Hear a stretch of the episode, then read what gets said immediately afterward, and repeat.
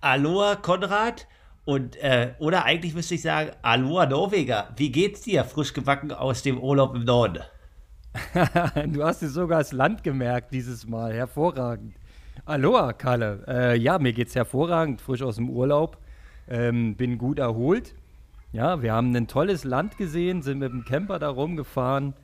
Ich habe ähm, ja die ein oder andere Laufsession gemacht, ähm, auf Strava aufgezeichnet. Da kann man quasi meine Tour nachvollziehen, wo wir überall waren. Es war jetzt nicht ganz so krass weit im Norden, ne? also bis zu den Lofoten oder bis zum Nordkap sind wir nicht gekommen. Wir hatten ja unsere Kids dabei. Da willst du ja nicht den ganzen Tag im Auto sitzen. Aber es war geil, also kann ich nur empfehlen. Skandinavien überhaupt ähm, ist super. Und ich glaube, im Nachhinein betrachtet, die bessere Entscheidung, denn ähm, Südeuropa wäre auch zur Auswahl gewesen, dass man da irgendwie Richtung ähm, Balkan runterfährt. Aber da waren ja diese 40 Grad äh, Hitzewellen. Und ich glaube, da hast du dann auch keine richtige Freude. Also das war ziemlich heiß. Ich habe von einigen gehört, die da unten waren ähm, zum Urlaub machen, da konntest du dann am Ende gar nichts mehr. Ja? Und in Deutschland gab es ja auch eine Woche Hitze, die habe ich verpasst. Ja, ich hoffe, es kommt noch ein bisschen Sommer. ja, äh, also ich muss sagen, ich finde es gerade angenehm, aber du sprichst es an, du warst im Norden und eigentlich, äh, ja, hätte Sven Wenwart äh, oder auch der A-Kloss den 40. Leipzig-Triathlon ein bisschen nach hinten verschieben müssen, weil ich auch gesehen habe, dass ein anderer altbekannter erst dachte ich, es ist ein Strava-Fake, aber auch ihn habe ich im Norden äh, Deutschlands gesehen, Matthias Nunze, der uns immer einschaltet aus den USA. Das wäre doch mal eine gute Chance zu einem Rematch gewesen, oder? Ja, ja, ja, ja, das war alles sehr, sehr knapp. Wir müssen besser kommunizieren, ja. Ähm, lieber Matze, mein Lieber, wenn du schon mal in Deutschland bist, dann sag das doch mal vorher, ja. Sieht man nur über Strava. Auf einmal ist sie eine Radsession auf Rügen. Okay, alles klar, er ist da. Ähm, wenn du schon bei alten Konsorten bist, hast du gesehen, wer die Top 10 in Leipzig abgerundet hat? Äh, ja, Gerdot Föder war, glaube ich, drin. Ich war ja, ja live ne? vor Ort. Ähm, ähm, ja, also Chapeau, es war ein Chapeau. spannendes Rennen. Mein, mein allerherzlichsten ja. Glückwunsch. Eine brutale Radzeit rausgelassen. Ich glaube, nur wenige Sekunden äh, langsamer als Per. Ähm, Wahnsinn, ja. Also 44,5 im Schnitt oder irgend sowas. Ist für mich unvorstellbar. Ähm, also richtig krass abgeliefert und Top 10 gemacht, ja. Das ist geil. Also da wäre für mich die Luft eng geworden dieses Jahr. Ja, also es war ein spannendes Rennen. Äh, auf alle Fälle schade nochmal für Florian Seifert. Es wäre dann vorne noch ein bisschen spannender gewesen, ohne seinen Sturz und den Platten. Aber trotzdem auch für ihn Glückwunsch fürs Podium, fair für den Sieg. Und jetzt muss ich kurz überlegen. Zweiter Platz, äh, oh, Konrad, äh, nee, zweiter Flo und äh, dritter dann halt äh, Martin. Ja, war auf alle Fälle interessant. Wie schon gesagt, war hart auch zuzuschauen auf, äh, auf einer Seite, aber auf der anderen Seite war es halt auch mal cool, wieder Triathlon Luft zu schnuppern. So sieht's aus. Ich habe es von der, von der Ferne aus ähm, verfolgt. Ähm, du hast ja was vor Ort und hast auch ein paar Insights gegeben. Also, wenn man sich die Top 10 anguckt, wieder mal spektakulär. Also klar, es fehlten jetzt so die, die ganz großen der letzten beiden Jahre. Äh, ich sage nur Markus Herbst. Äh, leider nicht am Start aus bekannten Gründen, Kalle. Und ähm, Rico musste kurzfristig doch im Ligateam an den Start äh, treten und konnte seinen Titel nicht verteidigen. Von daher ähm, Glück in dem Fall. Oder, naja, wer weiß, ob er es vielleicht auch so geschafft hätte für Per. Konnte den Sieg einholen. Flo, hast du schon gesagt, aus Berlin, zweiter, Martin Schulz, dritter. Ganz starke Performance, ja, da sieht man, was der drauf hat. Ich glaube, schnellste Laufzeit, ne? Also der war richtig gut drauf. Ähm, ja, und dann geht's weiter mit Alex Schilling äh, auf Platz 4. Ja, dein äh, guter alter Bekannter und Mitstreiter und auch ähm, ehemals professioneller ähm, Triathlet. Auch gut. Ja, auf alle Fälle. Also alle haben noch Bock und äh, ziehen auch später noch durch und äh, ja, leben den Sport weiter, was ja auf der äh, dann auch cool zu sehen ist. Ja, ja, dann heißt es immer so schön, ich mache nichts mehr, aber für den vierten Platz in Leipzig reicht es dann noch, ne? Und äh, Ja, ähm, brutale Radzeit hat auch äh, Maximilian Breitkreuz äh, abgelegt. Ähm, der heißt ja auf Strava Max Moriarty. Ich verfolge den schon seit ähm, einer Weile. Ähm, auch unglaublich. Also der spielt auch sehr, sehr viel mit ähm, Aerodynamik rum und Sitzposition und der hat auch richtig abgefeuert. Also auch, auch richtig schnell. Ja, auch schneller noch als Gernot. Ähm, ja, also was da geht im Altersklassenbereich auf dem Fahrrad, ähm, lässt mich immer noch staunend zurück. Ja, also dass man mit einem 40er Schnitt heutzutage nichts mehr ist, daran muss man sich erstmal gewöhnen. Das stimmt, das war früher die Benchmark, aber ja, wie du sagst, auch äh, die AK-Athleten, äh, wir hatten es ja in der Folge, Annäherung wird besser, Aerodynamik wird besser, äh, es wird alles in der Art Wissenschaft, was natürlich auch dann cool ist und Fortschritt und da musste auch im AK-Bereich dranbleiben, weil äh, ja, Wissen ist halt viel äh, verbreitet da und da macht auch jeder AK-Sportler irgendwie seine Watschnell Gains, um das Stück weiter vorne zu sein. Ja, wenn man sich das mal äh, reinzieht, ne? die Radstrecke in Leipzig hat 42,4 Kilometer gemäß durchschnittlichen Strava-Ergebnissen. Dann äh, äh, springst du da ja rauf, musst den Zubringer raus und das gleiche wieder rein und trotzdem sind die Zeiten alle deutlich unter einer Stunde.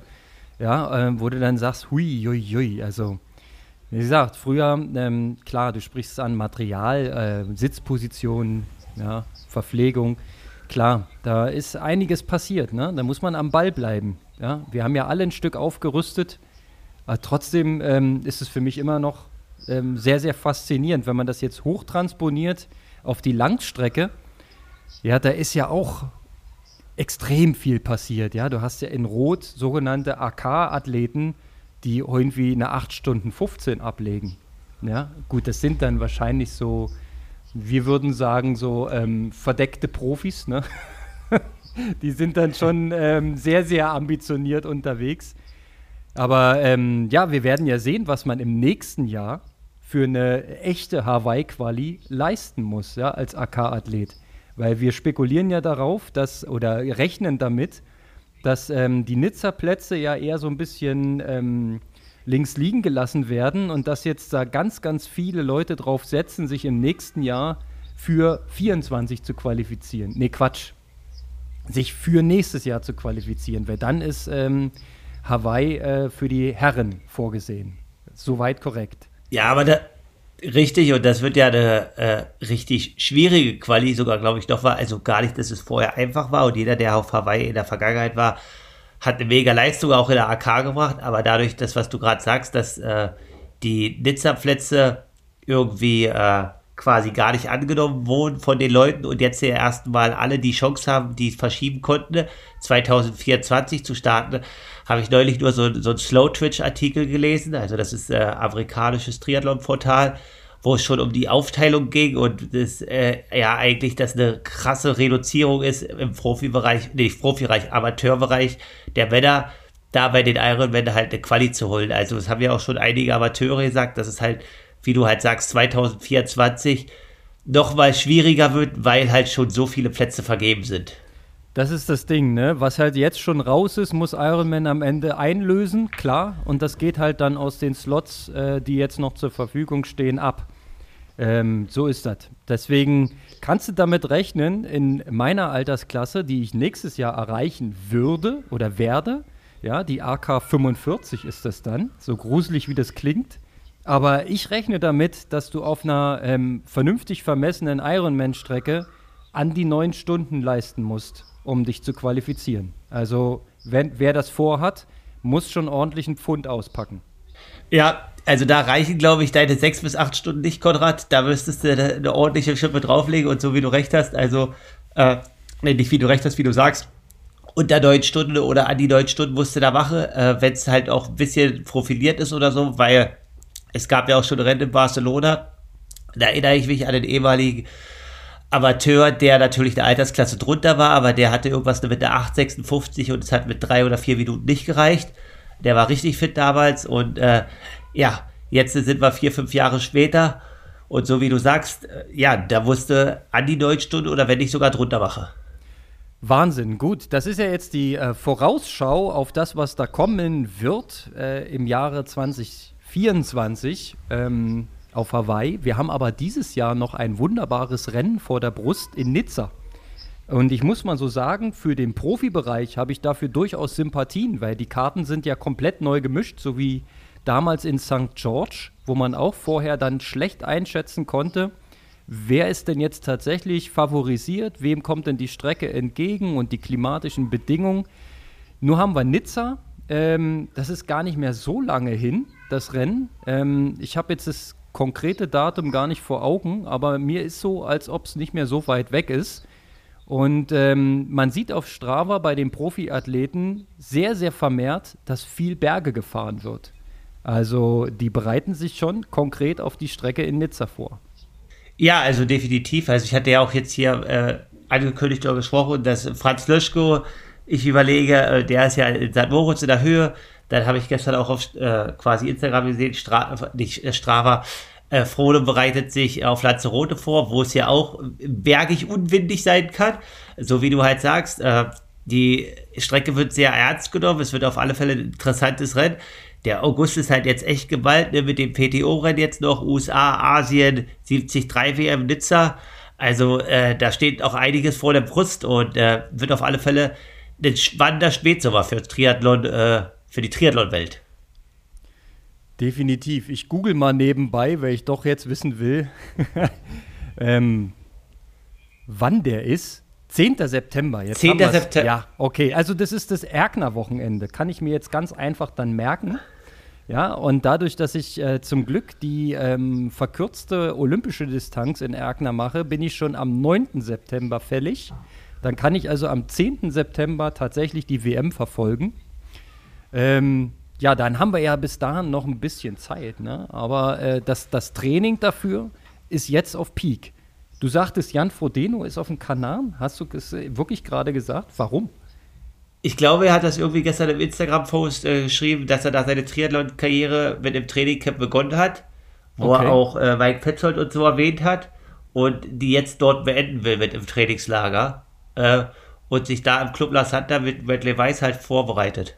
Was ja ziemlich ähm, crazy ist, wenn man extra nach Andorra in die Höhe gezogen ist, wo man Berge und Höhe hat, warum man sich dann dort nicht vorbereitet darauf.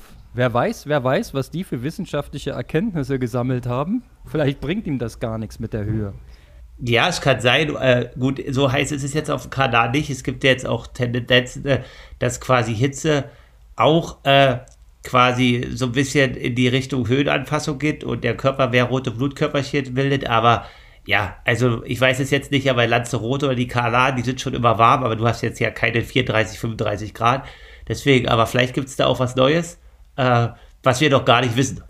Ja, vielleicht ist das so. Was du auf jeden Fall hast, wenn du in so eine Art äh, Club-Einrichtung da gehst, ähm, wie La Santa, ist natürlich optimale Bedingung, ja. Also er wird natürlich die Familie zu Hause lassen. ähm, das ist auf der einen Seite natürlich schwer, ähm, wenn man die Kids nicht sieht und die Frau, aber auf der anderen Seite kann man sich dann natürlich nochmal 100% fokussieren und Wer äh, schon mal die Gelegenheit hatte, ähm, auf dem Kanaren in irgendeinem Sportclub da unterzukommen, es ist ja wirklich geil. Ne? Alle treiben Sport, du bist ständig motiviert, ähm, für Speis und Trank ist gesorgt und du hast halt 140 Meter bis zum Pool, dann hast du die Radstrecken, dann hast du den Sportplatz, du hast Gym, du hast also im Prinzip alles auf einen Fleck und kannst den ganzen Tag dir in die Fresse hauen. Ähm, was er dann mit Sicherheit auch machen wird. Und wenn du sagst, er hat sogar noch einen Bradley Weiss dabei, der ähm, ist Südafrikaner, wenn ich mich recht erinnere, ne? und äh, sehr, sehr starker ja, Athlet. richtig. Und ähm, wird ihn da bestimmt als Sparringspartner ordentlich äh, motivieren. Ja, also mit dem, der kommt ja vom Exterra, ist auch relativ leichter Athlet. Ich glaube so 68 Kilo. Äh, auf alle Fälle in Richtung Nizza. Also ich will jetzt nicht sagen, wird einer der Favoriten, aber wenn es mehr hoch geht, sollte man den nicht unterschätzen, weil äh, ja, auch Kienle hat früher viel mit ihm zusammen trainiert. Äh, also auch in der Höhe in St. Moritz, Levidio und so weiter. Äh, beim Ironman Südafrika war er auch, ist er immer eine sichere Bank, Top 3. Also Nizza kann ja auch im September noch richtig heiß werden. Also Hitze kann er auch. Äh, ja, also auch einer der erweiterten Favoriten, würde ich sagen, der auch, wie du sagst, äh, Familie in Südafrika hat und eigentlich jetzt den ganzen Sommer schon in Europa rumtont äh, was dann auch wahrscheinlich nicht einfach ist. Ich weiß nicht, ob er die jetzt dabei hat. In Andorra war die, glaube ich, dabei, wo er bei Frodo dann auch war. Äh, auf alle Fälle, Nizza, viele sehen da wahrscheinlich eine Chance, wie du sagst, die in den Bergen sehr gut sind. Und es wird ein interessantes Rennen und anders als Hawaii sein von der Dynamik. Davon kannst du auf jeden Fall ausgehen, ja, weil ja Hawaii eigentlich eine relativ überschaubar einfache Radstrecke ist, wo der Wind halt die große Hauptkomponente sein kann. Ja, und in Nizza ist es halt komplett anders, ne? weil die ähm, Berge sind steil, es gibt wirklich auch rasante Abfahrten, die du vielleicht auch mal üben solltest vorher. Hab schon gesehen, Patrick Lange war auf jeden Fall schon in Nizza und hat sich das alles offensichtlich schon ganz genau angeguckt. Würde mich auch alles andere wirklich wundern, weil äh, der Coach, der dahinter steckt, der Björn Geßmann, der ist halt so detailversessen. Ähm, mit Sicherheit haben die sich das alles ganz genau angeguckt für mich eine sehr, sehr spannende Frage ist die Materialfrage.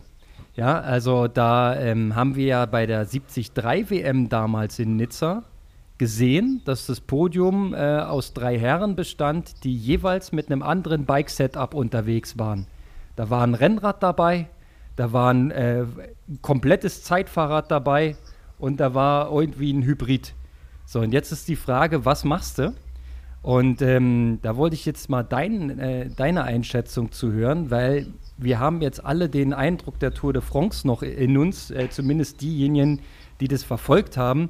Da gab es ein Zeitfahren, ähm, was als Bergzeitfahren ausgeschrieben war. Und der Herr Winnegard ist tatsächlich mit einem Zeitfahrrad äh, da gefahren und hat ähm, exorbitante Leistungen ähm, auf dem Zeitfahrrad erbringen können und dann am Ende auch mit großem Abstand gewonnen. Also Zeitfahrrad und Berge schließt sich nicht zwangsläufig aus. Ja, äh, also ich glaube, das hängt halt mega krass vom Athletentypus ab. Äh, wenn du verfolgst mich ja auch gerade auf Strava und ich fahre mit einem alten Wegbegleiter gerade, äh, das lohnt sich gerade gut, weil äh, der ist quasi jetzt auch Hobbyathlet und ich mache ja meinen Wiederaufbau. Und da ging es auch neulich um das Thema bei der Radausfahrt. Und es ging darum, dass es, glaube ich, echt vom Athletentypus abhängt. Ne? Wenn du klein bist und dich richtig klein machen kannst und vielleicht jetzt nur 1,60 oder 65 groß bist, dann glaube ich, ist das Straßenrad gar nicht so schlecht, weil du halt einfach nicht so quasi diese Windangriffsflächen hast und auch das irgendwie realisiert kannst, äh, ähnlich vom Zeitfahrrad. Aber umso größer du bist, habe ich das Gefühl, äh, umso eher brauchst du eine Zeitfahrrad, aber das, was du jetzt gerade widerlegst, ist ja bei Winnegard, der ist ja jetzt auch nicht der schwerste und der größte.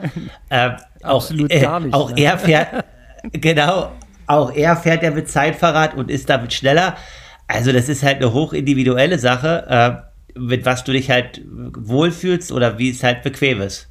Ich denke auch, äh, da kommen Faktoren dazu. Kannst du auch die gleiche Leistung abrufen auf einem Zeitfahrrad wie auf einem Rennrad? Ja, wenn du das kannst, ist wahrscheinlich das Zeitfahrrad im Vorteil. Kannst du das nicht, weil das ist ja auch bei vielen Athleten, gerade im AK-Bereich, ein großes Phänomen, dass du auf dem Zeitfahrrad so roundabout 20 Watt weniger leisten kannst, einfach aufgrund der Position und der Physiologie dahinter ähm, dann ist vielleicht dann doch für die Anstiege das Rennrad sinnvoller, ja, dass du da entspannt in ähm, ordentlicher Bergposition die Anstiege meistern kannst. Ich glaube, auf der Abfahrt ist das Rennrad auch nicht unbedingt im Nachteil, weil du dann dich ja auch da sehr klein machen kannst und wendiger bist. Ähm, zumindest in der Theorie. Hängt natürlich auch von den Skills ab, die du mitbringst. Ähm, aber ich finde, das, das ganze Feld hat so viel Potenzial für Spannung.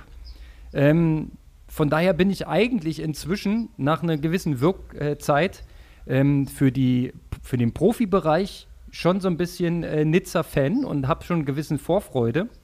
Ähm, bei den AK-Athleten bleibt meine Einschätzung allerdings die gleiche. Die hätten, glaube ich, lieber die Insel Hawaii kennengelernt, once in the lifetime ähm, oder als ähm, großes Ziel, dass die jetzt nach Nizza müssen. Naja, wir haben ja ähm, gesehen, dass das ähm, auch Schwierigkeiten beinhaltet. Jetzt ist bei äh, Ironman die Führung ausgetauscht, beziehungsweise angekündigt. Ne? Ich glaube, der Messig bleibt noch bis Ende des Jahres irgendwie im Dienst oder noch ein paar Monate oder ein paar Wochen. Hab's nicht so genau im Kopf. Auf jeden Fall ähm, bin ich gespannt, was danach kommt, nach dieser Ära. Vielleicht ähm, besinnen die sich wieder ähm, back to the roots und ja, vielleicht steht dieses Maximieren dann nicht mehr so im Vordergrund. Je nachdem. Also es ist nicht ganz so einfach, glaube ich. Ja, also definitiv. Und äh, also natürlich ist einfach eine coole und die Leute lieben den Sport und wollen den auch, aber ja, auch in der letzten Folge mit Rot und so weiter, also äh, auch andere, also man hört es verwehrt, der, also ich würde jetzt nicht sagen Groll, aber äh, ja, so viele, also die Schnitzer, die sich jetzt in den letzten Jahren irgendwie geleistet wurden gegenüber den AK-Athleten, haben sich jetzt halt verwehrt.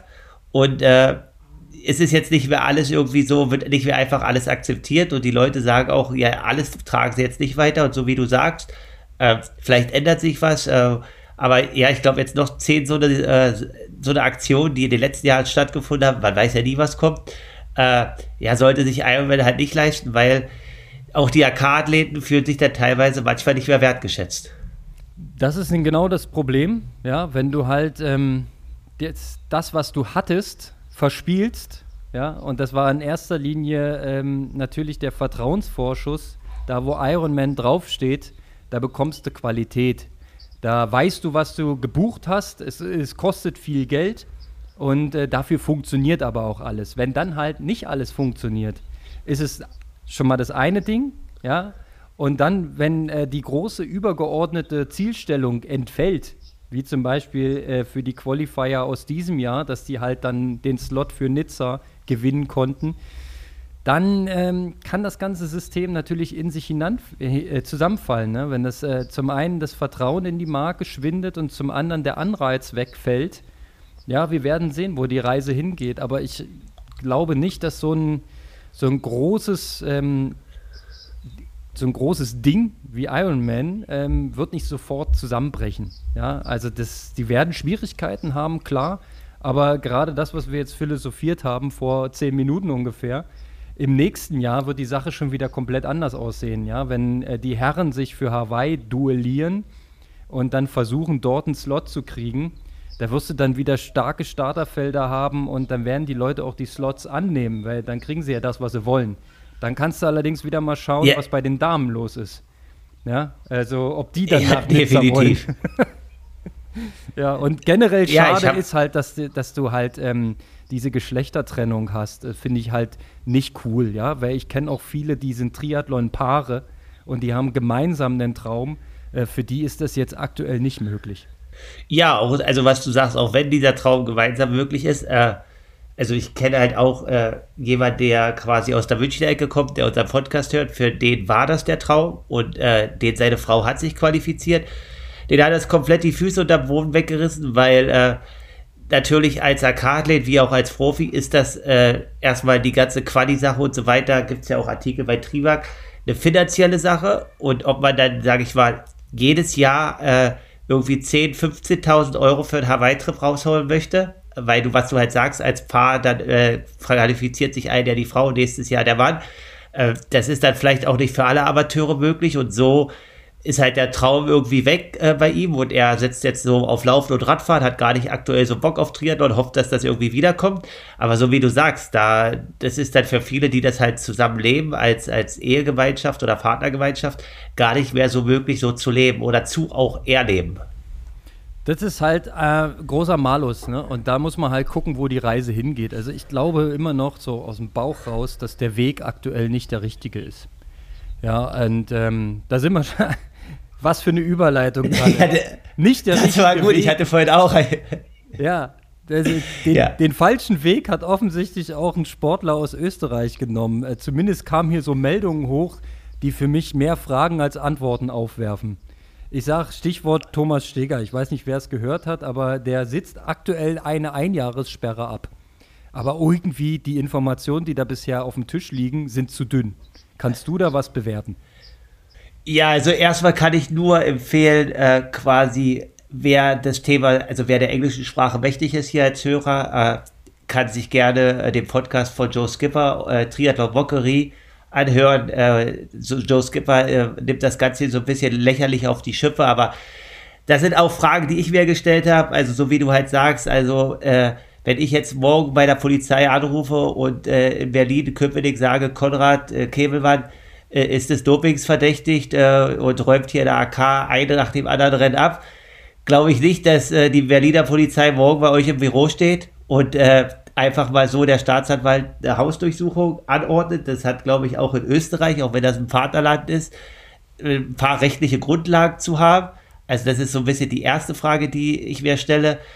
Dann äh, ist es so, dass natürlich ich, wenn ich das halt lese, äh, also ich habe mit meinem Trainer auch drüber gesprochen, äh, er sagt immer, es ist wichtig, bei sich zu bleiben und so weiter, aber natürlich bist du dann in gewisser Art und Weise angepisst. Also es war jetzt letztes Jahr nicht mein bestes Rennen, aber es war halt siebter in Rimini und äh, mit Platz 6 in Rimini wäre ich halt noch ins Preisgeld gekommen, hätte mich nächstes Jahr für die Challenge Samurin äh, Championship, was ein sehr hochdotiertes Rennen, qualifiziert ist. Äh, ja, also auch qualifiziert und das sind dann halt einfach Sachen, wo du halt sagst, okay, das geht halt gar nicht und äh, ja, zu dem Fall ist es halt so, äh, ich will jetzt keinen Namen nennen, aber als der Kollege irgendwie 2013, 2014 angefangen hat zu trainieren, hatte ich halt einen österreichischen äh, Profikollegen, der jetzt aber aus dem Profisport zurückgetreten ist und er hat mir damals einfach von seinem Gefühl schon gesagt, innerhalb einem halben Jahr oder innerhalb von einer Saison zu der anderen Saison hat er ihn halt um 30, 30 Minuten in der Halbdistanz abgestellt. Ähm, und der Kollege hat damals auch gut trainiert, hatte auch einen sehr guten Trainer mit Ben Berezel, äh, der Brain Curry trainiert, Hayden Wild. Ähm, ich weiß jetzt nicht, wen Ben noch alle, Mika Not. Äh, also ich denke, Ben weiß schon, was man macht, um schnell zu sein. Und deswegen ähm, habe ich ihm einfach nur geschrieben und er bei der war so und so klar, dass das irgendwann rauskommt. Und so wie du sagst, also es werden relativ viele Fragen aufgeworfen, die nicht geklärt werden und ist halt schade für den Sport und da muss der Triathlon-Profibereich echt aufpassen. Ja, da liegt jetzt wieder so ein blöder Schleier drüber. Ne? Vor allem die anzukreiden ist ja definitiv die Informationspolitik. Ja, das ist auch diskutiert worden. Ich habe gehört diesen ähm, Podcast von Pushing Limits hier, den äh, Chat, ja, mit ähm, wie heißt er, Nils Görke und äh, Staggi, ne? die haben darüber auch gesprochen und meinten, haben halt eben genau dieselben Punkte, ähm, die, die mir auch durch den Kopf schießen. Ja, was ist denn da los? Jetzt wird er gesperrt, weil die irgendein uralt abgelaufenes Asthmaspray im Haushalt seines, seines ähm, also in, in, seinem Haushalt, er wohnt aber bei seinem Vater, äh, gefunden haben. Das ist doch keine Grundlage für eine Sperre. Also das ist doch, man kann doch dem da jetzt keinen unerlaubten Besitz von einem Asthmaspray, der wurde ja im ersten, in, in, in, der, in der ersten Verurteilung quasi in Abwesenheit zu vier Jahren Sperre verurteilt und ist dann durch die Revision auf ein Jahr Sperre. Deswegen wurde angeblich auch nicht kommuniziert. Eh, aber jetzt mal ganz im Ernst. Nehmen wir mal an, Unschuldsvermutung, ja? Thomas Steger, fleißiger Athlet, erfolgreicher Athlet, hat sich nie was zu Schulden kommen lassen dann auf einmal ähm, äh, kommt die Staatsanwaltschaft, äh, räumt deine Bude aus, nimmt dein Handy mit, dein Laptop mit und findet so ein Asthmaspray und am Ende kriegst du einen Gerichtstermin und wirst verurteilt. Wenn das alles zu Unrecht ist, sagt man da nicht mal irgendwas dazu? Ja, definitiv. Also das ist halt alles Ungereimtheit und äh, also quasi auch, also im Endeffekt äh, ist es so, also ich habe da auch keine Information, ich zitiere jetzt einfach nur Skipper und den anderen. Äh, das ist, das ist ja irgendwie so auch, also ob das jetzt stimmt, weiß ich nicht, aber das ist da ging darum irgendwie, dass das eher so ein Doping-Netzwerk ist, wodurch das passiert ist. Das war deren Vermutung. Ähm, ich habe halt nur noch eine Information gekriegt, die jetzt in den Triathlon-Medien nicht ist, dass äh, Thomas Steger sein äh, ja sehr guter befreundeter Radkumpel, das ist natürlich nicht öffentlich oder mit dem viele Trainings absolviert werden auf Rad, der hat im Mai auch eine Evo-Sperre bekommen. Ähm, also alles irgendwie in diesem Jahr. Und also da, so wie du sagst, das ist alles ein bisschen komisch, man wird da nicht viel erfahren. Es ist halt auch so ein bisschen wie bei, oh, wie, wie hieß er? Ich komme jetzt gar nicht drauf. Colin Cardier, so eine ab, abgedroschene Anwaltserklärung. Und das ist halt das, was wir jetzt rausbekommen haben. Aber für vier Jahre der ersten Instanz, da musst du schon ganz schön Dreck am Stecken haben. Ja, also ich glaube halt persönlich, das kann nicht das abgelaufene Spray gewesen sein. Das soll wohl irgendwie 2013 oder 2014 abgelaufen gewesen sein, laut Marker. Ja, also das, äh, wenn man sowas in einem Haushalt findet, dann reicht das nie im Leben alleine für eine erste Verurteilung von vier Jahren. Nie im Leben.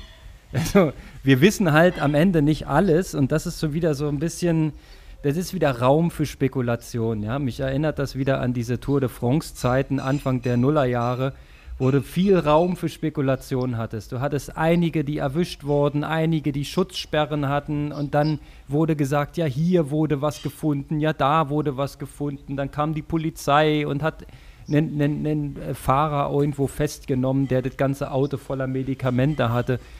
So, dann konntest du dir da einen Teil denken. Das ist aber jetzt nicht vergleichbar mit dem Fall Thomas Steger, zumal er auch keine ähm, positive Dopingprobe hat. Ja? Also man kann, muss da vorsichtig sein, was man sagt, weil er ist ja nicht des Dopings überführt, sondern er hat eine Sperre bekommen, offiziell, weil ein verbotenes Medikament, abgelaufen oder nicht, in seinem Haushalt gefunden worden ist.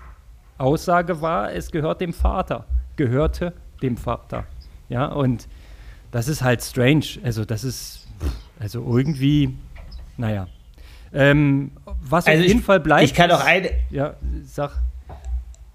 Ich möchte nur eine kurze Sache sagen. Also, es ist einfach auch mega strange. Also, er ist ja ein Athlet, der, also, der abnormale Werte tritt, so, ne? Also, jetzt, äh, er hat ja, also, ich weiß nicht, ob du das gesehen hast, irgendeinen Werkkommen geholt mit 414 Watt bei 68 Kilo für fast 30 Minuten. Also, was quasi fast jeden Tour de France-Fahrer in Angst und Schrecken versetzt, außer er heißt vielleicht Winnegard.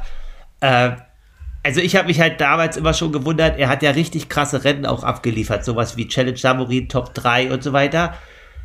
Und also es ist natürlich immer Stress, mit Stress verbunden, Übersee zu reisen und große Rennen zu machen, aber wenn es halt irgendwie weiter außerhalb war, als vielleicht 500 bis 800 Kilometer Radius, dann waren die Ergebnisse halt nicht so gut so. Und dann habe ich mich immer gefragt, wie kann man immer in diesem Raum so krass abliefern? Also das habe ich, die Frage habe ich mir schon vor zwei oder drei Jahren gestellt. Und wenn es halt dann PTO, US Open oder so ist, äh, warum er diese Rennen halt nicht macht. Also weil er halt einfach so ein krasser Athlet ist und in Samurin halt einfach eine Top 3 oder Top 4 gemacht hat. Und diese hochdotierten Rennen halt einfach manchmal nicht mitnehmen. Das war einfach so eine Frage, die ich mir damals als Athlet stelle die ich natürlich mir jetzt immer noch stelle, wo ich keine Antworten drauf habe, aber was halt auch wieder Raum für Spekulation oder Spekulation schon damals bei mir äh, gelassen hat. Ja, das kann Flugangst sein. Ja, das kann sein, dass die, die äh, Wettkampfreisen äh, zu finanzieren zu teuer ist. Ähm, da, da weißt du nicht, ne? Aber irgendwie ist es natürlich ein Stück weit seltsam, wenn man sich als Triathlon-Profi bezeichnet. Ich glaube, ähm, in äh, St. Pölten hat er auch schon mal gewonnen, als es noch 73 war oder schon Iron äh, oder schon Challenge. Äh, Habe ich jetzt nicht genau die Ergebnisse im Kopf. Ähm, du kannst ihn auf jeden Fall als den besten österreichischen Athleten auf der Mittelstrecke bezeichnen. Ja, der letzten Jahre. Also von den Ergebnissen her. Mir fällt da keiner ein, der da besser ist. Ja, und ähm, Gut, ähm, wir können jetzt einfach nur ins Dunkle spekulieren und was aber am Ende, egal ob unschuldig oder schuldig, bleibt, ist eine dumme Diskussion, die am Ende dem Sport schadet. Ja, weil die hätte wahrscheinlich nicht sein müssen, wenn man sich nichts zu Schulden hat kommen lassen. Jetzt habe ich es ja doch indirekt ja, irgendwie vermutet. Es ist halt blöd, ja. Also, Scheißthema. Ja, definitiv müssen wir auch Haken dran machen und äh, jeder äh, Profi oder auch jeder Amateur muss sich halt einfach klar machen. Also ich fand das ganz cool, äh, dass, äh, äh, was damals der Thomas Decker gesagt hat, dass du als Athlet diesen Schatten nie los wirst. Also egal wie und was und äh, ja, so ist es halt und dann muss man jeder halt für sich entscheiden, ob er halt einmal nur Vierter, Fünfter oder Dritter wird und das einfach sauber macht und in zehn Jahren das irgendwie vielleicht seiner Familie sagen kann oder ob man dein Leben lang den Schatten halt tragen möchte. Äh, ich weiß es nicht. Ich bin froh, dass ich das halt für mich sagen kann, äh, dass das halt sauber ist und ja, das muss, so wie du halt sagst, und so genauso ist es dann auch wahrscheinlich für AK-Athleten. Man muss halt gucken, ne, dass die Idole dann halt nicht wegsterben, weil dass du halt sagst, wir wollen auf keinen Fall in so eine Ära kommen wie der Radsport. Der, man sieht ja, wie lange der gebraucht hat, sich davon zu erholen. Und äh, das wäre echt schade für den Triathlon. Ja, naja, du man kennt ja diese ganzen Begleiterscheinungen. Ne? Also wenn so eine Sportart einmal so als verseucht entlarvt wird und geächtet ist, dann äh, kommt auch der Nachwuchs nicht über Jahre. Ja, weil äh, welche Eltern geben sein, äh, ihr Kind oder ihre Kinder in ein Sportsystem, wo klar ist, du kannst nur was werden, wenn du was nimmst. Ja, das macht man nicht. Ja, da hat man keinen Bock drauf. Da sucht man sich halt eine schöne Randsportart, wo keine Millionen drin sind Ja, sagen wir mal zum Beispiel Kanu-Rennsport. und ähm, hofft, dass ein bisschen Freude an der Bewegung im Vordergrund steht. Und ja, wenn ein paar sportliche Erfolge noch bei rumkommen, schön. Ansonsten ist es ähm, immer gut, in einem Sozialsystem des Sports integriert zu sein für die persönliche Entwicklung. Ähm, das ist, da hat man viel, viel mehr Werte, als äh, wenn man jetzt irgendwo einmal was Großes gewinnt. Ja, das ist, da, da, steckt ja viel mehr dahinter. Das wissen wir ja alle. Und trotzdem, ähm, Aufklärung ist natürlich wichtig. Ich will jetzt ja nicht dadurch sagen, äh, lass uns das Thema einfach totschweigen. Ähm, es ist aber wie immer dieses Spannungsfeld. Ähm, jetzt, jetzt werden scheinbar Leute erwischt. Ja, es entsteht der Eindruck, das Kontrollsystem funktioniert, äh, die schwarzen Schafe sind entlarvt worden und das System ist stabil. Das ist ja im Prinzip immer der, der olympische Weg. Ja, du musst irgendwie 0,5 Prozent der, der Athleten musst du überführen, dass so klar ist, das Kontrollsystem funktioniert, der Sport ist sauber. Aber gerade im olympischen Spitzensport, wenn du da einige Sportarten rausnimmst und in die Vergangenheit schaust, war immer belastet. Ja, das ist halt, ah, es ist ein ganz, ganz schwieriges Ding und das kann man jetzt auch philosophisch äh, äh, be bewerten und analysieren, warum sind Sportler im Spitzenbereich, im olympischen Spitzenbereich oder eben auch bei Ironman-Weltmeisterschaften, warum sind die in dieser Falle drin? Warum äh, passiert es so oft, dass man sich falsch entscheidet? Ja, das ist natürlich wirtschaftlicher Druck, das ist das Gefühl, wenn die anderen es auch machen, habe ich ja einen Nachteil, wenn ich es nicht mache. Ja, das ist so diese, diese Antimotivation, dieses, ich muss ja mit gleichen Waffen kämpfen, um Chancengleichheit herzustellen. Aber äh, das hast du im Triathlon ja schon mit dem Fahrrad. Ja, wenn der eine ein geileres Rad hat, äh, dann willst du es ja auch haben, um einfach genauso schnell fahren zu können, theoretisch. Das ist halt immer eine ganz, ganz zweischneidige Diskussion. Und die Lösung hat halt keiner. Das ist das Ding. Nee, und äh, so wie du sagst, Spitzensport, wenn dort Gelder drin sind und so weiter, dann, das soll auch so sein, aber das Problem wirst du nie lösen können. Das wird es immer so geben und äh, ja, wie, man kann einfach nur, so wie du sagst, hoffen, dass viele Profiathleten sich äh, für den anderen Weg entscheiden. Ob so ist, werden wir nie erfahren und äh, so ist es halt. Und äh, trotzdem, ja, sollten die Attribute des Triathlons halt irgendwie vor allen Dingen auf den schönen Seiten liegen und wir hoffen, dass halt nicht so viele negative Meldungen kommen und dass es auch nicht so viele Athleten gibt, die sich für diesen Weg dann entscheiden halt. Ist das, hoffe ich auch. Ne? das Glaube, der, der Glaube an das Gute ist immer noch vorhanden. Ja, und ähm, die schlechten Randerscheinungen und Nachrichten, die kann man ja auch mal versuchen einzuordnen, zu relativieren. Ja, also bei äh, Colin Cartier glauben wir an den bedauerlichen Einzelfall eines ähm, charakterlich nicht integren Athleten.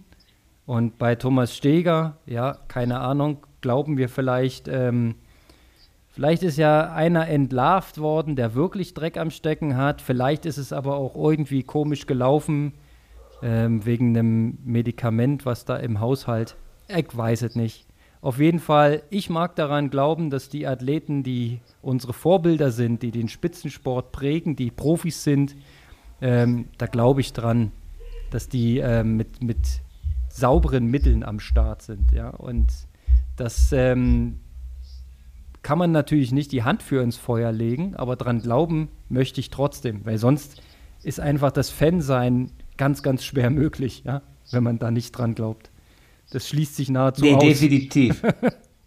ja, klar, dann ist der Sport halt an sich tot und äh, ja. deswegen, also die Hoffnung stirbt ja zuletzt und deswegen ist die Hoffnung noch lange, lange da und genau. wir glauben daran, dass es so ist, so wie du sagst. Und ähm, wie sich diese explodierenden Leistungen, wie zum Beispiel von äh, Magnus Ditlev, erklären lassen, ähm, da gibt es ja tatsächlich wissenschaftliche und fachliche Argumente, ähm, warum es heutzutage möglich ist, so viel schneller zu sein als Lothar Leder 1900, oh, schlag mich tot, 96, 95, 96. 97. Ne?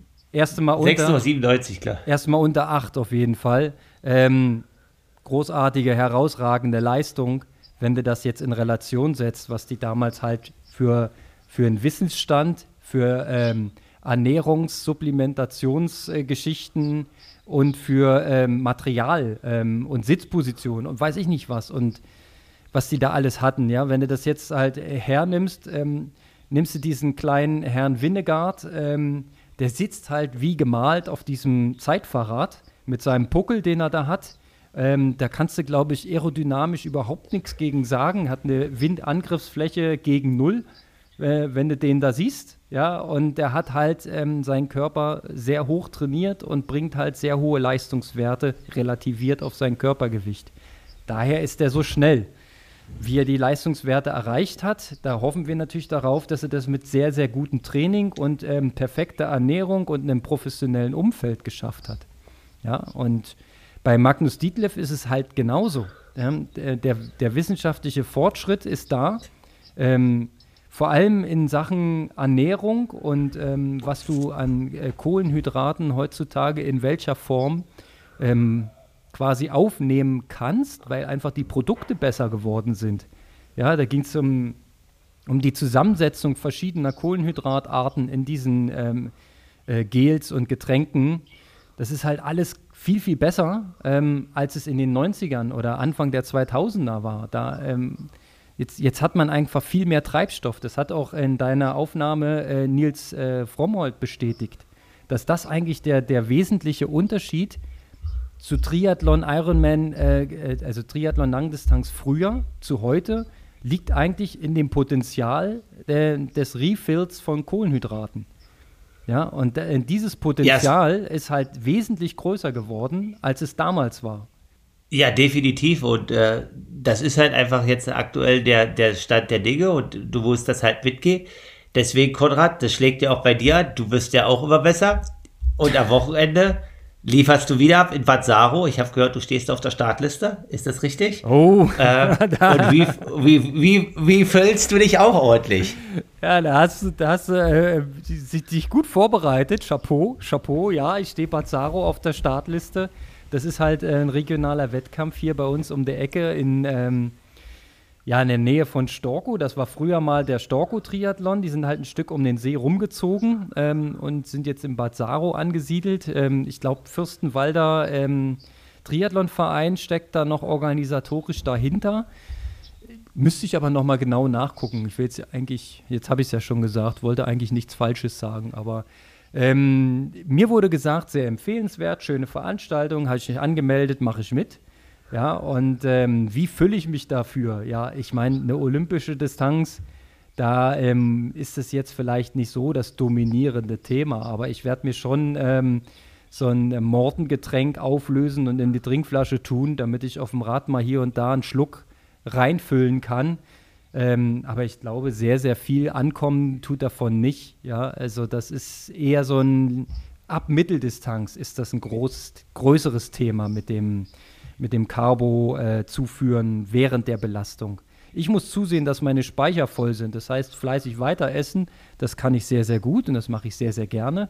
Ich bin quasi immer gefüllt. und äh, das bin ich dann auch am Sonntag früh. Und dann schauen wir mal, was da geht. Also, ich habe jetzt in, in äh, Norwegen natürlich die zweieinhalb Wochen kein Fahrrad bei gehabt, aber ich war hin und wieder mal laufen. War auch zwei, dreimal schwimmen, jetzt nicht unbedingt sehr lang, weil es war jetzt nicht sehr warm in den Gewässern dort. Ähm, ja, das ist, sagen wir mal, suboptimal, aber äh, pff, manchmal, manchmal ist ja auch der ungewöhnliche Weg der richtige. Schauen wir mal. Ja, auf alle Fälle viel Erfolg und Daumen sind gedrückt und du kannst ja mal berichten, wie es dann war. Äh, ja, genau. Und wie du sagst, also du sagst immer, du hast dich nicht gut vorbereitet. Eigentlich immer, wenn du aus dem Urlaub kommst, waren deine Wettkämpfe jetzt in der Vergangenheit auf regionaler Ebene nicht so schlecht, wenn nicht sogar immer sehr gut. Deswegen äh, gehe ich da auch von einem guten Rennen aus. Ich weiß jetzt nicht, wer die Konkurrenz ist. Wahrscheinlich die üblichen Verdächtigen und äh, aus dem Berliner Raum. Und äh, ja, dann hau da mal ordentlich einen raus. Ich äh, hoffe, hoffe sehr, dass, die, dass der Wettkampf nicht ganz so profiliert ist wie der Wettkampf ähm, am Werbelinsee. Da war ich echt wirklich überrascht. Also erstmal ein toller See, Werbelinsee hier bei Berlin. Ähm, war ja mein letzter Wettkampf, den ich da gemacht habe, äh, vor dem Urlaub. Ähm, der ist wirklich super sauber und äh, war wirklich ein tolles Schwimmen. Was mich ein bisschen gekillt hat, war dieser kleine Landgang. Äh, das waren zwei Runden auf dem Olympischen und der wird halt ähm, sehr, sehr äh, frühzeitig flach, der See, sodass du so ein bisschen durchs Wasser wartest und musstest so um die letzte Boje rumlaufen durch knietiefes Wasser und dann halt auch ein ganz schönes Stück wieder reinlaufen. Das ist nicht meine Stärke, habe ich festgestellt. Hat mich übelst gekillt und den äh, Stecker gezogen für die zweite Schwimmrunde. Da habe ich mich schon ein bisschen gequält. Und ähm, dann war ich ja fast schockiert von der Radstrecke.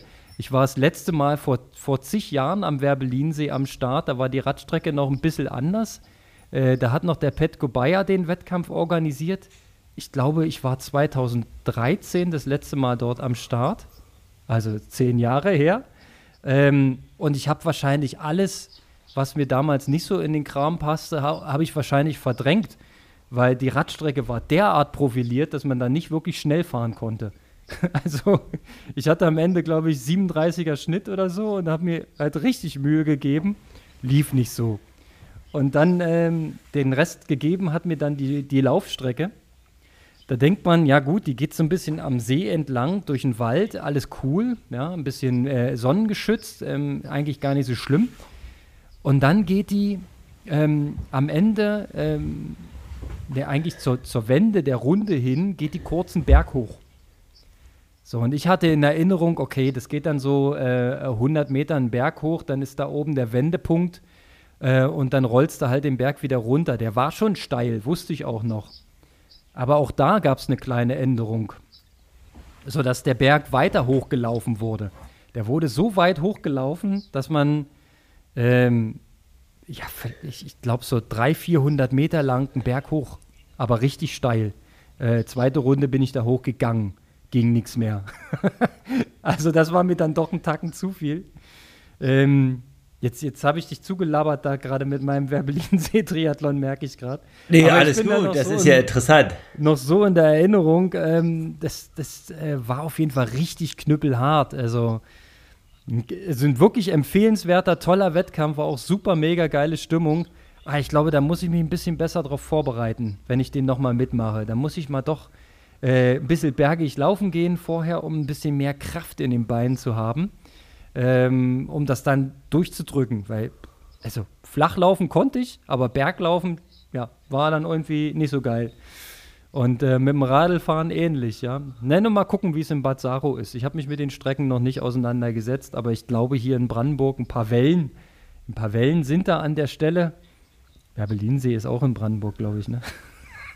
Ich bin schon wieder auf dünnem Eis unterwegs. Aber ich werde es dir erzählen dann. Ich lasse es dich wissen. Das ist gut auf alle Fälle. Da freue ich mich, äh, dass da wieder am Wochenende Wettkampf-Action ist. Jo, da habe ich auch richtig Bock drauf. Jetzt muss ich bloß noch meine, äh, meine Karre wieder in Ordnung bringen hier, mein Fahrrad. Ich habe so ein bisschen Reifenprobleme. Ja, die verlieren Luft. Jetzt, jetzt muss ich bloß mal überlegen. Der, auf der Scheibe hinten ist ein geklebter Reifen drauf, so Oldschool, Schlauchreifen, draufgeklebt. Ja. Ja, bin ich jetzt Ui, nicht so behende, den zu wechseln. Jetzt muss ich mal prüfen, ob der denn eine Stunde durchhält oder ob der sehr viel Luft verliert, weil ich kam gestern in die Wohnung, war der Reifen platt. Der war vorher hart. Das ist nicht gut, ne? Na gut, außer es ist jetzt ein Schlauchreifen mit Latexschlauch, aber das wird es wahrscheinlich nicht sein. Ich weiß gar nicht, ob es das gibt. Äh, äh, deswegen, nee, ist jetzt nicht so geil, ne? Es ist schon ein bisschen Risiko dann. Ja, naja, und im, in meinem Vorderrad habe ich tatsächlich äh, einen Latexschlauch drin. Aber da ist es normal, dass die die Luft verlieren über zwei Wochen, ne? Ja, das, eigentlich schon über zwei, drei Tage, ja. Okay, also einmal Das ist normal, da musst du dir keine Sorgen machen. Das ist normal, okay. Also ich werde es trotzdem nochmal testen. Ich möchte auch unbedingt heute nochmal aufs Fahrrad. Wir haben heute den Mittwoch. Ähm, und da, da muss heute nochmal ein Radtraining her, weil ich saß jetzt drei Wochen nicht auf dem Rad. Aber ich war dafür wandern in den Bergen. Ist da auch was? Das bringt auf alle Fälle was. Das glaubt man nicht, aber definitiv. Das bringt immer was. Äh, wandern ja. ist erstmal der gute Anfang und äh, da wird man schön mit O2 gut durchgeflutet. Ganz genau. Und vielleicht fährt mir ja auch irgendwie mal der Ritti über den Weg. Weißt du, wo der ist? Hast du es auf Strava gesehen? Nee, so viel bin ich jetzt nicht auf Strava, aber wahrscheinlich ist der da gerade in der Nähe und macht dort Urlaub. Oder ist in Kimo mit den Sachsen. Ganz genau. Der ist in, Tienba äh, in Kienbaum und ähm, unterstützt dort als Coach ähm, das die, die Kadergruppe. Und ähm, der ist tatsächlich eine Radrunde schon durch Michas Heimatort gefahren, durch Wald-Sieversdorf. okay, das ist gut, aber Micha ist ja jetzt im Urlaub. Ja, ja, aber äh, ohne es zu ihm, wissen, habe ich ihn drunter ja. kommentiert. Mensch, du in WSD. Was ist WSD? okay, gut, das ist also, ja, cool auf alle Fälle. Sehr schön. Und um die, äh, ähm, eine Geschichte noch, Kalle, weißt du, ähm, ja. Triathlon, Hobbysport, AK-Sport äh, so schön widerspiegelt. Ähm, mhm. Dir sagt doch noch Andreas Törpsch was. Ja. Ja, der war ja auch Kesser Sachse in den äh, Nullerjahren, sagen wir mal so, und äh, ist für den TV Dresden ähm, gestartet äh, und macht, der, der lebt jetzt in London und macht immer noch gerne Sport. Ja, und der hat letztes Jahr Ironman Frankfurt gemacht, ohne Training. Wir hatten drüber gesprochen. Jetzt hat es ja erzählt. Das genau, er, ja. Das hat er aus Spaß dieses Jahr halt auch nochmal gemacht. Ja? Also der war schon vorher mal Fahrradfahren und schon mal laufen, aber das, was wir unter Training verstehen, so mit gezielter sportlicher Bewegung, um, ein, äh, um einen Zustand zu verändern, ähm, damit hatte das wenig zu tun, glaube ich. Ähm, hat wieder Ironman gemacht und weil es so schön war, hat er gleich noch seinen Bruder mitgenommen und seine Schwester. ja, dann haben die drei Ironman Zum gemacht. Zuschauen oder an die Startlinie? An die Startlinie. An die Startlinie. Ja, und ähm, ja, wie es halt so gelaufen ist, haben alle drei einen WM-Slot abgeholt. Und jetzt geht's für alle drei nach Nizza. Ja, also die Herren der Schöpfung hatten von dem Rolldown profitiert und äh, seine Schwester war auch gut. Entschuldigung, ei, ei, ei. aber es ist geil. Jetzt sind ähm, die Geschwister qualifiziert, zwei fahren nach Nizza, eine fährt nach Hawaii. Ist doch cool. Familie ja, Törpsch macht jetzt WM. Ja, richtig krass und Glückwunsch auch von meiner Seite. Wird ein spannender Herbst für die Familie. Absolut, absolut. Äh, das, ich bin gespannt. Er, er, er hat angedeutet, ähm, jetzt will er vielleicht doch ein bisschen trainieren vor Nizza. Das wollte ich halt sagen, aber also in Nizza solltest du vielleicht schon ein bisschen Rad gefahren sein. Äh, ja. Ganz so flach ist das nicht, obwohl Frank Frankfurt auch ein paar Höhenmeter hat. Das kriegt man immer gar nicht mit, ist das aber so. Ja, auf äh, jeden Fall. Aber ja, Nizza, Nizza Berge, äh, ja, vielleicht das eine oder andere Radtraining ist da nicht schlecht. Ja, ja. Vor allem ist es was anderes, wenn du so Rolling Hills hast, wie es immer so schön heißt, ne? Ähm, und vielleicht mal eins, zwei harte Kerben, wo du mal kurz drüber gehst. Nizza ist ja richtig langer Anstieg. Da hängst du ja richtig im Berg drin mit richtig Prozent über eine Zeitdauer von 30 Minuten plus. Ja, also das ist schon was ja, genau. anderes als mal eine Welle fahren. Ja? Oder, oder in, in, in Rot mal den Anstieg in Greding. Ja, was fährst du da? Da fährst, glaube ich, zwei, drei Minuten lang den Anstieg. Ja, und dann rollt es wieder. Das ist natürlich in Nizza eine andere Kategorie. Da muss man sehen.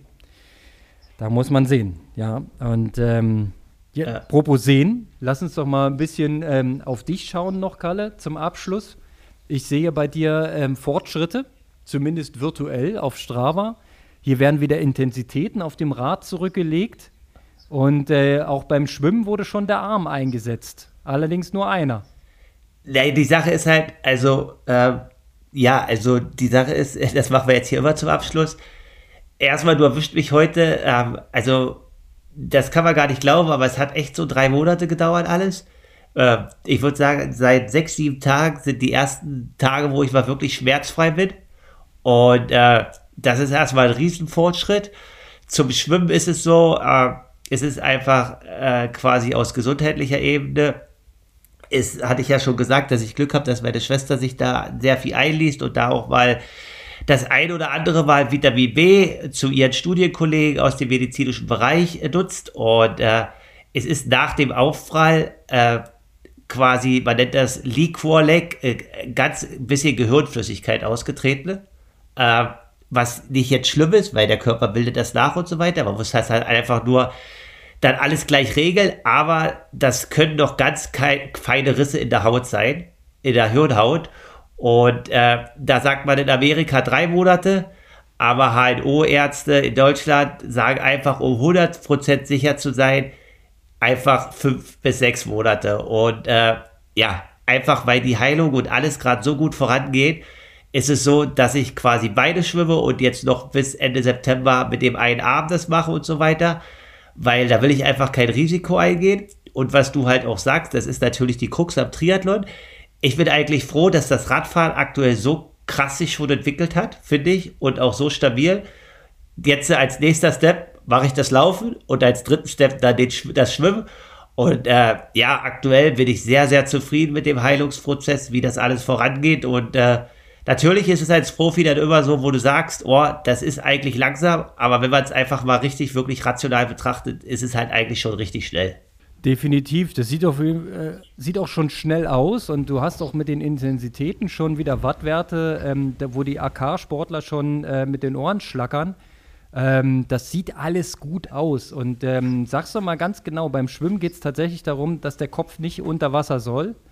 Genau, weil halt, also wenn das jetzt kristallklarer Bergsee wäre, es geht einfach darum, dass quasi beim Schwimmen ja der Mund oder auch die Nase permanent mit Wasser durchflutet sein kann ja. und man halt nie weiß, welche Keime dort im Wasser sind. Und das ist halt einfach der Grund, dass da, dass man, wenn da halt noch eine ganz kleine Hautrissstelle sein könnte, dass keine Keime durch die Nasenschleimhaut in irgendwelche Regionen dringen können. Und man kann auch mit bildgebenden Verfahren oder so, kann man das nicht sehen, ob da ein Hautriss ist. Das sollte alles zugeheilt sein, aber ja, die ein, zwei Monate beziehungsweise sechs, acht Wochen halte ich jetzt auch noch aus. Und die noch ausstehende ähm, Operation, die du noch angekündigt hast, hast du da schon einen Zeitplan, wann du das durchziehst?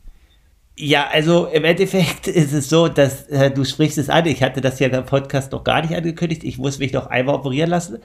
Äh, also, das ist aktuell eine relativ schwierige Frage. Also, die ist so, also medizinisch notwendig ist die nicht. Das kann man erstmal positiv sagen. Ähm, Konrad, du siehst mich jetzt hier, ähm, weil, aber ich möchte mein Leben lang nicht so rumlaufen, weil mein Gesicht noch etwas entstellt ist. Deswegen trage ich auch noch die Augenklappe.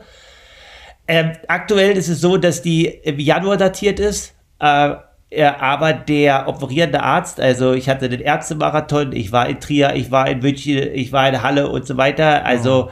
Ja. es ist nicht ganz so einfach, äh, quasi da wirklich eine Expertenmeinung zu finden, aber ich muss sagen, ich bin dankbar, dass ich ein Mensch bin, der die Möglichkeit hat, so viel Experten überhaupt sehen zu dürfen. Äh, weil äh, das ist nicht allen äh, quasi vergönnt und äh, manche Äußerungen, wer, also manche Ärzte, also du gehst zu fünf Ärzten, kriegst fünf Meinungen. Immer, ähm, ja, immer. Und so, und äh, deswegen bin ich jetzt froh, dass ich da in München wirklich von dem Experten betreut werden darf. Also es soll jetzt gar nicht irgendwie sein, dass die, dass das hier schlecht ist, aber der ist einfach der Beste in dem Gebiet. Und der sagt sogar, also der hatte bei der Erstuntersuchung im, im Juni gesagt, ah, okay, der Unfall war äh, im April 2022. Und ich so, nee, der war im April 23. Und er hatte halt äh, quasi auch aufgrund der Geburt wollte, hatten wir eigentlich gehofft, das im November oder Dezember zu machen. Äh, also vor der Geburt noch äh, meines Kindes. Aber da hat er ganz knallhart zu uns gesagt, nach so einem Traumata, der Prozess ist nicht zu beschleunigen. Wir hätten auch später kommen können. Äh, weil in seiner Uniklinik hätte ich erst äh, im September einen Termin bekommen. Ich bin dann in seine Privatpraxis gegangen, weil ich den Termin einfach wahrnehmen wollte und dann privat bezahlt habe. Äh, hat er gesagt, ist nicht zu beschleunigen. Wir kommen, sollen im November noch mal vorstellig werden und dann können wir entscheiden, ob wir im Februar oder Januar operieren oder auch erst im Dezember 2024 und ich eine ganze Saison mache. Also äh, das ist im Endeffekt völlig mir überlassen und eigentlich war ich jetzt erst so an dem Punkt, okay, ich mache es sofort, aber wie ich mich jetzt erhole, bin ich auch am überlegen, ob ich vielleicht sogar zwei Jahre warte. Krass. Ja, na, es sind halt immer wieder neue Erkenntnisse und ähm, du machst es auch richtig, da mehrere Leute zu befragen und dich ja zu. Man muss da nichts überstürzen. Ja, dann, dann macht man am Ende was, was nicht zurückzudrehen ist. Ähm, ich würde mir auch Zeit lassen. Und das klingt eigentlich also alles das ganz ist halt, seriös. Ja, ähm, ja. Also das ist halt echt eine Erkenntnis, wo ich halt sagen muss, dass, dass halt manche Ärzte, die wollten mich halt jetzt hier schon im August operieren. Und äh, da wäre ich absolut körperlich nicht in der Lage gewesen. Also will ich noch nicht. Ich bin auch geistig nicht in der Lage, mich wieder in den OP-Saal zu begeben. Äh, und die Sache ist halt, dass er in München halt einfach gesagt hat, dass man nicht glaubt oder man nicht weiß, was der Körper in ein bis anderthalb Jahren heilen kann. Und wenn er jetzt eingreift, dass er die Heilung unterbricht und dass man das nie einschätzen kann und das ist einfach schlecht, weil äh, viele Sachen, die man heute noch gar nicht sieht, in einem Jahr sich von selbst regeneriert haben können. Und da ist jeder Mensch unterschiedlich, jeder Mensch hochindividuell und das ist das, was du sagst. Deswegen muss man den Prozess einfach abwarten und auch geduldig sein. Und aktuell, ich kann das machen, was ich liebe. Ich kann Radfahren, ich kann laufen, ich kann äh, partiell schwimmen. Also für mich gibt es gerade keinen Grund, irgendwas zu überstürzen. Bekommst du eine Schwimmbrille ordentlich drauf? Ja, ist kein Problem. Okay. Weil das habe ich mich gefragt, weil du hattest ja mit der Augenhöhle und äh, mit dem ganzen Gesichtsknochen ringsherum den, den Hauptschaden, würde ich jetzt mal so sagen. Ob da denn jetzt entspannt eine Brille drauf passt oder ob das weh tut. Weil das wäre ja dann auch nervig, ja. Dann müsste man da nochmal. Aber wenn das schon mal funktioniert, das waren so meine Also Gedanken. es geht jetzt keine, Nee, es geht, ne, eine Schwedenbrille geht nicht, aber so eine, die schönen Wohlfühlbrillen vom Ja. Triathlon mit viel Umfeld, Sichtumfeld, Ja, die ja. passt perfekt drauf. Das habe ich ja angetestet. Ich wollte ja eigentlich im Juli anfangen zu schwimmen, bis ich dann von meiner Schwester nochmal äh, das Stopp reingesetzt bekommen habe. Ähm, so, und nee, das ist eigentlich alles entspannt und deswegen ist es so, wo ich halt sage, okay, ja, vielleicht bin ich auch dann irgendwie im November oder Oktober schon wieder so auf dem Damm, dass ich sage, ja gut, dann trainiere ich halt jetzt erstmal noch ein Jahr, mache eine Race-Season und mach's halt erst im November 2024. Nach der Quali. Na, ja, also da sind wir natürlich mal ehrlich. Also ich, ich, ich möchte gerne nach Hawaii und ich träum, äh, träume auch von Hawaii, aber also zu, zu Ironman, wir wissen ja, das ist eine lange Vorbereitung. Da gehört auch ein bisschen Stoffwechsel dazu. Ob man den jetzt äh, in einem Jahr wieder so hinkriegt, das weiß ich noch nicht. Äh, ich habe auf alle Fälle Bock, aber ich fange erstmal mit Olympisch und 73 an. Was mich noch interessiert, ähm, wir hatten damals drüber gesprochen, dass du so viel Gewicht verloren hast. Ist es dir denn gelungen, inzwischen wieder auf ein Normalniveau zu kommen und auch die Muskulatur wieder aufzubauen? Ja, also was halt krass ist, ist, äh, dass der Körper am ersten erstmal am Bauch ansetzt, wenn man unter 10 Stunden trainiert. Also Weiß äh, ich, ich konnte ja. das aber nicht verstehen. das ist echt nicht schön zu sehen. Äh, deswegen, das kennen viele Arcade-Läden. Ich hoffe, das geht wieder weg, wenn man über 15 Stunden trainiert. Ähm, nee, also ich habe jetzt wieder so 72 Kilo und äh, merke jetzt auch, dass natürlich primär erstmal Muskelmasse durch das Radfahren und Laufen in den Beinen wiederkommt. Ähm, das hat so ja schon nochmal dann insgesamt, also so jetzt acht Wochen, zehn Wochen gedauert, um das äh, wieder aufzunehmen. Aber ja, jetzt ist es halt eigentlich relativ stabil, seit drei Wochen immer so bei 72. Und das passt eigentlich dementsprechend und ist auch erstmal gut. Und äh, ja, da bin ich erstmal zufrieden. Und sonst halt, ja, die üblichen Sachen mit der Genesung und sowas, Physiotherapie, bisschen Lymphdrainage, Schröpfen, das mache ich alles und deswegen läuft das auch alles äh, in die sehr, sehr gute Richtung und äh, ich lasse mich weiter von, oh, wie heißt er jetzt, auch wenn er kein, dieses Jahr keine Tour de France äh, gefinisht hat, äh, unserem belgischen, nee, niederländischen Radprofi, der ähnliches erlitten hat, inspirieren. Ach so, Und äh, ja, du meinst den Sprinter. ja, ja, ich weiß, ich komme jetzt nicht auf den Namen, aber wir hatten ihn ja zitiert hier. Ja, ja, ich, ich bin auch gerade nicht ganz. Pe Petersen war es Genau. nicht, ne? Doch. Nee, nee. Ah, äh, Äh, okay, Fabio Jakobsen. Jakobsen, siehst du, und was mit Zen hinten dran. Immer. Genau. Okay, äh, letzte Frage, Kalle, weil ich selber gerade aus dem Urlaub mitgebracht habe. Ich hatte ähm, mein Zugseil mit, um quasi fürs Schwimmen was zu machen. Ich habe es ehrlich gesagt nur ganz, ganz selten mal rausgeholt. Ist nicht so mein Ding. Äh, machst du sowas, um quasi Schwimmmuskulatur oder die Bewegungsabläufe äh, wieder zu trainieren? Ja, ich mache halt ein bisschen Terraband und so weiter, aber es ist jetzt ja so, dass ich äh, die letzten Wochen auch noch, also ich habe ja gesagt, das war die erste gute Woche, wo wir jetzt hier aufnehmen, auch noch Kreislaufprobleme hatte und so weiter. Also äh, das so, wo ich halt einfach gar nicht in der Lage war, mehr als eine Einheit zu trainieren und auch viel nach Gefühl entschieden habe. Und äh, jetzt ist es auch so, dass ich mal zwei Einheiten trainieren kann an einem Tag. Und es war jetzt so, ich habe das ja auch relativ offen auf Strava kommuniziert. Ich finde das eigentlich gut, weil äh, da gibt es relativ wenig Richtlinien für solche Fälle, aber da auch irgendwie was festzuhalten für mich und auch für andere Leute, äh, ist es so, dass ich jetzt versuche, jede Woche eine Stunde zu steigern, dass ich erstmal auf 20 Stunden Volumen komme. Und da habe ich natürlich als Triathlet nicht so viel Raum im Profibereich. Ne? Wenn ich drei, vier Mal Rad fahren will, ich will da noch zwei, drei Mal schwimmen, ich mache ein, zwei Mal die Woche Athletik. Ähm, also ich hätte Ideen, 30 Stunden zu füllen, Training, easy, ne? Mit Stepper, Rudergerät, Terrawand, was du sagst. Aber ich hatte jetzt die erste Woche mit 14, 40 Stunden, also 14 Stunden und 40 Minuten. Diese Woche wird es ein bisschen was über 15. Ähm, und dann baue ich das vermehrt schon mit ein. Aber aktuell ist halt Athletiktraining auf anderthalb Stunden die Woche reduziert. Einfach aufgrund des noch geringen Gesamtvolumens. Okay, na gut, da kann man natürlich noch einiges entwickeln, ja. Also ich wollte es bloß mal so aus der Praxis, finde ich halt spannend, wie man da jetzt quasi von einem äh, soliden Age-Grupper-Niveau wieder den Schritt nach oben geht, ne? Also 14, 14 ja, Stunden das, und 40 äh, Minuten. Na gut, das habe ich dieses Jahr, glaube ich, noch nicht ein einziges Mal geschafft. Also von daher, du bist schon wieder gut dabei. Die Richtung stimmt. Ja, alles gut. Ich bin auch voll zufrieden. Also, wenn du mir das vor äh, sechs Wochen gesagt hättest, dass ich irgendwie 30 Sekunden bei 400 Watt fahren kann, also ich hatte das ja auch öffentlich gemacht. Meine erste Radausfahrt war 150 Watt bei 142 Puls für eine Stunde 20. Ja. Also, äh, da war schon nicht mehr viel da. Willkommen in unserer Welt. ja? ja? Und auch das mit dem Bauchfett. Ich finde es gar nicht schlimm, Kalle. Ja, das ist, das ist gut. Da hast du ein bisschen Substanz, eine kleine Reserve. Ja, und ähm, ja. Bei den Age-Gruppern sagt man ja immer so schön, der Waschbrettbauch wird in der Küche gemacht. Na? Also, ja. Da kommen wir mit unseren 5, 6, 7 Stunden die Woche ähm, nicht in den Genuss, alles essen zu dürfen. Theoretisch. Ich mache es trotzdem. Deswegen ist bei mir kein Brett, aber soll ja aerodynamischer sein. Auf dem Fahrrad. Ja, habe ich auch gehört, deswegen. Ja, ja, ja genau. deswegen. Und übrigens, das Reinstecken von sämtlichen Geräten in den Tree-Suit ist jetzt doch untersagt worden, wenn ich es richtig verstanden habe. Zumindest bei Ironman. Mal gucken. Ah, okay, krass. Ja, da ja, haben die irgendwie eine Regel ergänzt. Aber es gibt wohl irgendwie ein Schlupfloch, wenn das Ding äh, eine Funktion hat, dann ist es doch erlaubt. Das heißt also, wenn du in deinen in deinem Bauch noch einen Schlauch mit reintust, wo nach ein Schluck Wasser rauskommt, dann geht's wohl. Aber ich glaube, das wollen sie auch noch wegdiskutieren, weil das sieht auch assi aus, oder?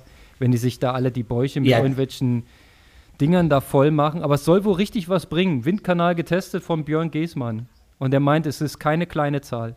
Ja, krass, ja, definitiv, ja. Ja, na siehst du, und äh, der Age-Grupper macht das auf natürlichen Weg. Mal drüber nachdenken. Ja, der braucht keine Trinkflasche. Und übrigens, ja. Christian Blumenfeld macht das auch auf natürlichen Weg. Der steckt sich auch nichts rein. Nee, der braucht auch nicht. Nee. Aber jetzt mal, um das einzuordnen, bei dem ist kein Fettbauch dran. Das ist alles aktive Masse, glaube ich. Der hat einen Wahnsinns-Brustkorb einfach. Krasser Typ. Ja, und er ist ja auch jetzt auf dem Event mit Paris mit drauf. Gustav Ihn darf nicht starten beim Test-Event. Das war auch, glaube ich, echt ein krasser herber Schlag für ihn. Und äh, ja, schauen wir mal, wer dann die drei Herren sind oder zwei Herren, die 2024 für Norwegen in Paris starten. Also, ich weiß nicht, ob es alle mitbekommen haben, aber es war ja so ein Weltcup-Event in, in Hamburg. Ähm, Weltcup, Weltchampionship, also auf jeden Fall Kurzstrecke. Und da haben die Herren dieses Eliminator-Format gemacht, ähm, wo du quasi mehrfach super kurz Triathlon machst und immer äh, die letzten zehn gestrichen werden fürs nächste Rennen. Hast du es verfolgt? Ich habe nur gesehen, dass die Deutschen ganz gut waren. Ja. Äh, aber sonst habe ich es jetzt nicht verfolgt. Also Laura Lindemann war, glaube ich, Dritter, Tim Hellwig Achter oder Sechster. Ich hoffe, ich liege richtig. Ich glaube ja, Achter. Äh. So, jetzt, jetzt nochmal genau. Hausaufgabe an alle Triathlon-Fans. Sucht euch das auf YouTube und zieht euch das bitte rein. Also wirklich so ein geniales Format. Ähm, ich habe nicht alles gesehen, weil ich ja im Urlaub war, aber ich habe so ein bisschen artikelmäßig verfolgt. Die am, am ersten Tag machen die, glaube ich, ein, ein offenes Rennen und die besten 30 dürfen am zweiten Tag in dieses Elimin Eliminator-Verfahren. So, dann machen die einen super Kurztriathlon. Ich dachte so siebeneinhalb Kilometer äh, Radfahren und 1,75 Laufen. Schwimmen pff, 200 bis 300 Meter, glaube ich. So, und das machen die dann dreimal. Erst 30, dann 20 und dann die Top 10 nochmal. Und Christian Blumfeld wird Vierter. Also ja, unglaublich kann, krass, wie man, wie man von diesem Langstreckenphänomen, wo der ja wirklich Überleistungen erbracht hat, jetzt sich wieder runtertuned auf ultra, ultra, ultra kurz. Überleg mal, 1,75 Kilometer. Ja, das ist quasi für einen Triathleten ist das ein Sprint. Da sprinten die durch. Ja, ja, ist richtig. So sah das übrigens auch aus, ja. wenn man sich die Aufnahmen anguckt. Ja, äh, Schuhe an und dann sofort erstmal 240 Tempo anlegen. Hammer. Also wirklich richtig geil für den Sport. Eliminator-Verfahren könnte ich mir auch bei Olympia vorstellen. Mega. Ja, schauen wir mal, in welche Richtung es da geht, auf alle Fälle. Also, ähm, ich war beeindruckt. Also nicht nur von dem Format an sich, sondern vor allem auch von Blumenfeld, äh, wie, wie, der das, wie der das wieder hingekriegt hat. Ja? Und man sieht ja, dass es kein Selbstläufer ist, ja, wenn es bei Eden äh, halt so gar nicht funktioniert. Ja, also. Definitiv, ja. Der ist halt, der kommt nicht so auf Speed, hat man so das Gefühl. Nun hatte er ja auch eine schwere Phase irgendwie. Die Mama ist an Krebs gestorben und er konnte nicht viel trainieren und kommt jetzt zurück, aber irgendwie nicht so. Also da sehe ich den nicht in Paris. Das, ist, das wird eng, die Kiste. Also ich glaube, er hat noch eine Chance, theoretisch, aber da müsste jetzt noch irgendwie der, der Schalter umgelegt werden. Ja, definitiv. Die Norweger, die anderen sind natürlich auch äh, Nachwuchs inspiriert, so wie du halt sagst, von Christian oder Christian. Und da kommen halt, ich weiß jetzt nicht, der eine heißt irgendwie Fettlon oder so mit V, der ja auch jetzt richtig gut ist.